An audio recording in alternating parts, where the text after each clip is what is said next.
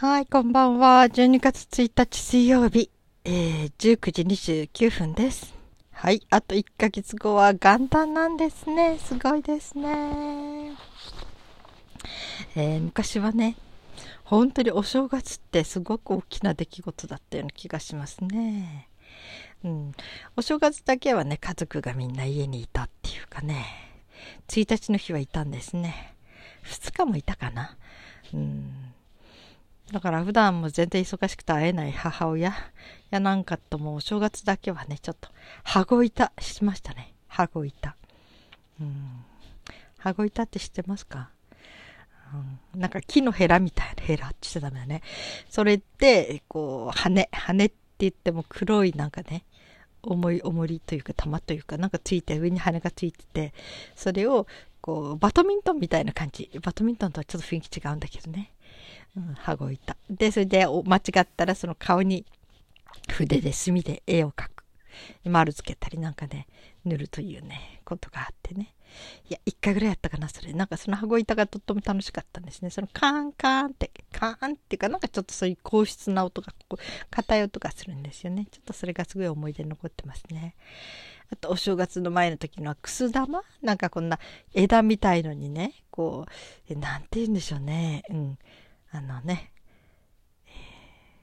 丸いもの半月になったものをね水で濡らしてペタッとくっつけてね、うん、なんか綺麗な飾りをつけるんですね。なんかねそれは父とやってましたね。お正月本当に年末の暮れになると父がくす玉とかそれを買いに出るんですね、うん、なんかその世話しない感じとか、うん、なんかそういう感じがすごく懐かしいですね。うちはね、おせちを作る人は誰もいなかったんですよ。うん、みんな忙しかったからね。何食べたっけな、お正月って。おせちかといって買ったわけでもないんじゃない。まあ、とにかくお餅が用意されてて、うん、元旦の日はきなこ餅食べたり。なんかね、あんまりおせちの思い出はないですね。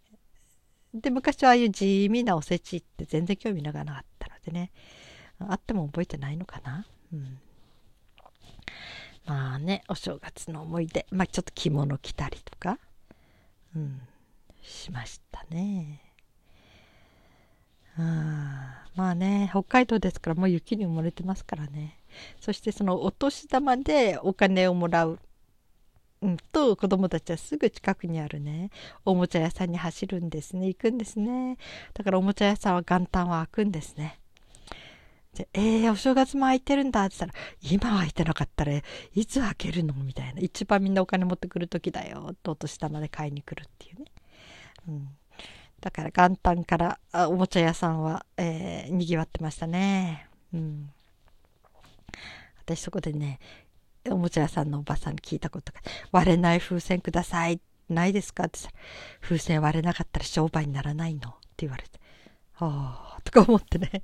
なるほど、とか思ったこともあったけどね。あの、おもちゃ屋さんすごいですね。私がちっちゃい時に行ってたのにまだありますよ。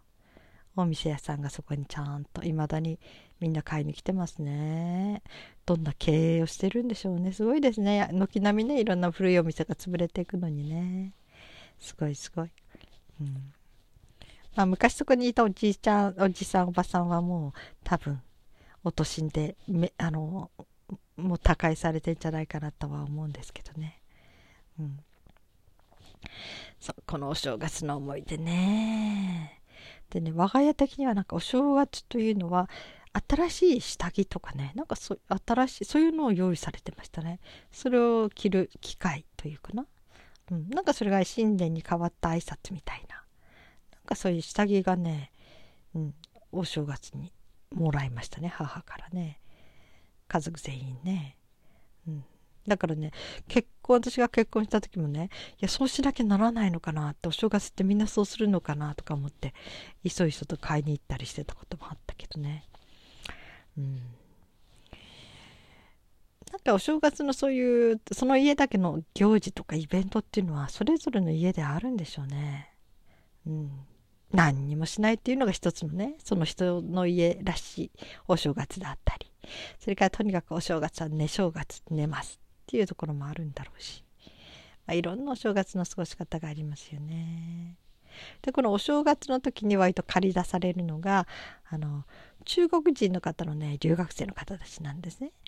えー、中国ではお正月の時期がずれるんじゃなかったかなだからあのみんなお正月休み日本人はね取りたい時に中国の人はお正月じゃないから留学生の人もね、うん、だからあの割と率先して出るって感じでとってもありがたい存在なんですね。っていうのを聞いたことがあります。うん。お正月、ハッピーニューイヤーですね。カウントダウン。で街に出かける人もいますよね。私は行ったことないけどね。私の弟なんかはね、ずっと中学校の時にちょっとロックバンドをやっていて、そのメンバーとでずっと成人するぐらいまでそのメンバーで初詣行ってましたね。男ばっかりで4、5人でね。ああいう仲の良しの友達もいいですね。うん。そんな感じでね、お正月といえば、除夜の鐘をつきに行ったのは私あったかな。子供がちっちゃい時に近くの神社に行って鐘1回ぐらいついてきた気がするようなしないような、うん、そういう行事的なものを好きなのはむしろ夫なんですね。だから夫はね割と、うん、このここ数年間はもう年取ってもう60過ぎたらいかないですけどね。60まではね結構一人ででも大晦日、えー、近くの神社とかね初詣行ってましたよ。初詣っていうかあのお年取りの、真夜中にね、うん、で子供たちもついていく時もあったしね、うん、あとは大晦日っていうと紅白歌合戦ですね、まあ、あれ最後まで見るのが辛くてね眠くてね。うん、大体ほとんど半分覚えてないというか、あ、眠ってたみたいなね。いやあれまで起きてられないみたいな。そしてやっぱり12時過ぎて行く年来る年を見て、なんか、ああ、年が明けるっていうね。そう、一番印象的だったお正月は、お正月っていうかな、お年、あの真夜中、あの、ね、年が変わるのは2000年でしたね。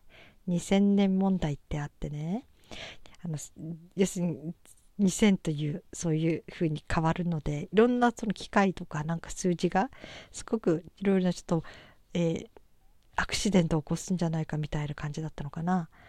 だから電気やなんかひょっとしたら停電するかもしれないみたいな何が起こるかわからない相当脅かされたんですよね2000年のその日年が変わった2000年にうん、だからね、みんなすごい準備してました。我が家的にも2000年になった途端に水が止まるかもしれない、電気が止まるかもしれないっていうね。うん、それで、えー、いろんドキドキしながら2000年待ってましたね。で、2000年になった瞬間、まあ、電気も止まんなかったし、水道も止まんなかったし、よかったねって感じで安心したのを覚えてますね。うん、2000年ね。今度は3000年ですか。3000年。地球はあるんでしょうかね。うん、1000年の時は1000年。いい国作ろう。鎌倉幕府だから。鎌倉幕府があれするいい国は192年前が1000年ですか。945年大化の改新でしょ。大体その辺大化の改新から鎌倉幕府の間のちょうど真ん中ぐらいがに1000年なんでしょうね。すごい漠然とした覚え方ですけど何が何が日本はそういう時代だったんでしょうね。1000年ね。で2000年がここの間って言ったらダメですね。もう人生60年ちょっと生きてると10年が最近ですからね。この間って言ったらもう2000年がこの間ですからね。この間の2000年ね、うん、まあ3000年は今生きてる人誰も生きてないですよね。うん。どんなどんな生物が残っているのか。あ地球があるのかないのか、うん、ちょっと分かんないですね。うん。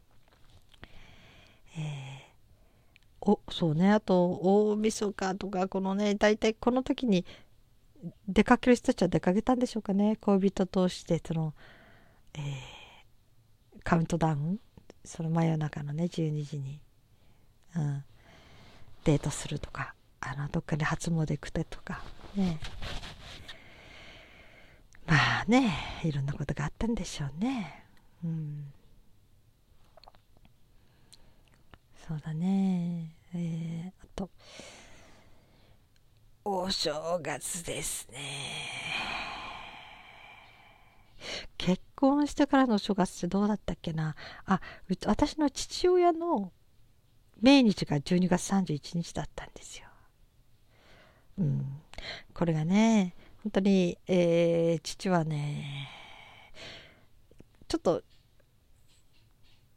うん、いい胃でなんか血を吐いちゃってその救急車で運ばれて87の時かなで集中治療室に行ってでそこで肺炎を何度も併発して何回も既得になってそれで、うん、そこでとうとう人生の最高を終えたんですね。そして12月31日に亡くなったもんだから困ったのはあの火葬場なんですよ。火葬場っていうのはね元旦はお休みなんです。今はどうかしら？昔はそうだったのね。だから私たちは遺体を安置しなきゃならなかったんですね、うん、まあちょうどうちの母が学校を経営してたので学校の教室畳の教室があってそこに父の遺体を運び入れてあのドライアイスでずっとくるんでねくるんでってか回りやりして、うん、そして親戚の人たちが泊まる人は泊まったり、うん、あのしながらずっと父の遺体のそばにいましたね。うんそして元旦迎えたんですね。うん、そうね。いや、本当に遺体というもの不思議でしたね。私これエッセイにも書いてるんだけど、あのね、まあ、父には触り放題だったんですよ。あのそこにいるからね。で、遺体を触った時に、なんかね、その冷たさがね、すごくね、不思議な感じがしたんですね。あの、陶器とかね、瀬戸物屋なんかって触ってるとじんわりとこっちの体温で暖かくなっていくでしょ？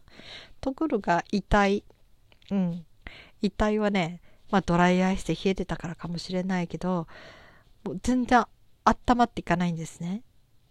ただ冷たいだけで、うん、なんかまるでこっちとあっちが全く遮断されたような感じ。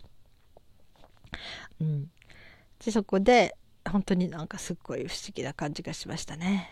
本当にもう生きた世界と死んだ世界をはっきりこう隔てられた感じその触ってるとねその遺体の冷たさがね。うん。あれは独特の感覚でしたね。うん。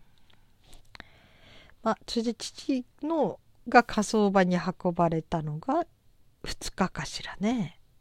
うん。そんなお正月を過ごしましたね。うん。お正月ね。もうそれは今から何年前でしょう。えー、娘が生まれた年ですからね。長女が生まれた年に父は亡くなったので、うん、1992年かな。うん。ですね。今から何年前でしょうねほとんど30年ぐらい前かうん、もう30年あっという間でしたね経つのねあそうあれあの時お正月だったんですね。うん。まあ父というのも歴史を背負ってた人でした。明治36年生まれでなんか父が生まれた時にはまだ日本にちょんまげの人がいたと言っていましたね。うん、父は1903年生まれですからね。うん、いろんな日本の歴史をそのまま背負ってる感じの人でしたね。時たま不思議になるんですよ、父を見ていて。ああ、私この人の子供なんだろうかと思う時があるぐらいね、なんか、あまりにもこう、うん、なんか歴史の人って感じがしてね。うん。まあ、父が 50? うんと、何歳だ ?58? くらいの時の私は子供でしたからね。これでも私は父にとって初めての子供なんですね。うん。だから父が58歳の時に私は生まれているので。あ、この話をするとね、男の人たち喜ぶんだけど、男の人っていうか独身で長い人ね。うちの父は57で結婚して58で子供を作ってまあ奥さんが若くなきゃダメだけどねある程度その埋めるだけねですよって言ってした私と弟が生まれたんですって言うと「えー、そうなんですか?」って。だから男性はねもう58でもね57でも全然遅くないですからね結婚にはって言って。幸せな結婚できますよって言って。目を輝かして喜んでくれる独身男性いますね。本当に、うん、本当になんか晩婚で幸せなこともありますね、うん。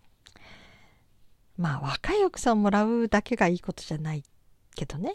うん。まあ母は30、あの父よりも27歳下だったかな。うん。まあね、母の方からの猛烈プロポーズなんですけどね。父お金持ってたとか財産があったってわけじゃないんだけど、うん。まあね。そんなんで、えー、そういうふうに30歳ぐらいの女性にプロポーズされる57歳っていう人も現実にいたわけですから、何が起こるか分かりませんよ。皆さん。うん。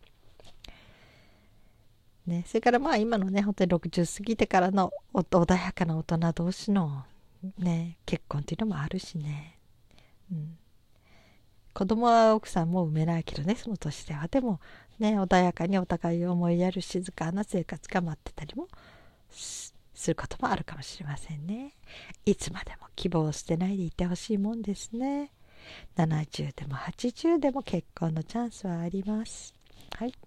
はい。皆さん今日はどのようにお過ごしになっていたでしょうか？今日も一日お疲れ様でした。そして今日も生きていてくださってありがとうございます。それではまた明日。